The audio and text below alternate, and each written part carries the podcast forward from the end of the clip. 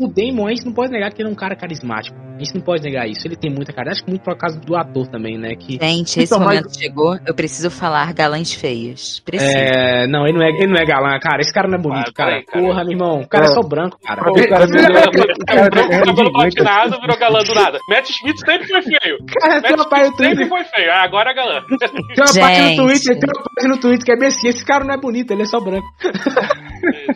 Não, Mas não, conhece olha- o olha- galãs feios? Porque ele é o rei do galãs feios. Porque, gente, Cara. sério. Eu acho que ele roubou o posto, né, de um outro personagem também de Game of Thrones, que era o Oberyn, né, que era um dos grandes galãs feios aí, ele conseguiu roubar o, o, o, Não. o posto dele. é muito o bonito Pedro. Pascal é feio você tá agora. falando do Pedro Pascal, você tá doido? É muito mais. O Pedro Pascal é, É, muito galã feio, pelo amor de Deus, cara. Não. Pascal, não, Pascal, não, Pascal. não, não, não. Pedro Pascal. Ele é, ele é galã feio quando, quando ele faz personagem feio, porque quando ele tá normal ele tá bonito. Pô, por exemplo, no Mulher Maravilha ele tá feio. Normal, ele tá bonito. Que porra é essa, ele é, normal, ele é bonito. uma treta interna nesse É, mas o Matt Smith, cara, vou conversar, né? Eu lembro já tinha visto coisas com ele, mas nunca prestei atenção assim no ator, né? E aí agora, por causa Óbvio. do Game of Thrones, comecei a prestar atenção no, Matt Smith e vi que, caralho, ele fez muita coisa que eu assisti, né? Doctor Who. Ele foi Doctor Who, Exterminador do Futuro, não sei se vocês lembram, ele era o, o T-5000, que era a personificação da Skynet.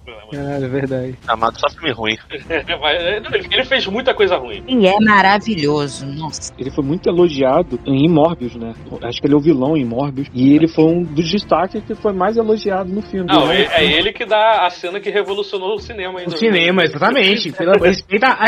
Reinventou o cinema. Scorsese voltou no tempo, fez New York, New York, inspirado nessa cena, cara. Ele me contou aqui no zap aqui, cara.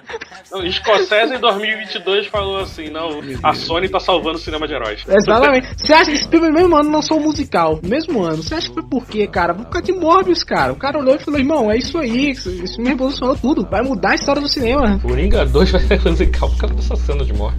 Pois é, cara. Morbius mudou tudo. Morbius pra sempre.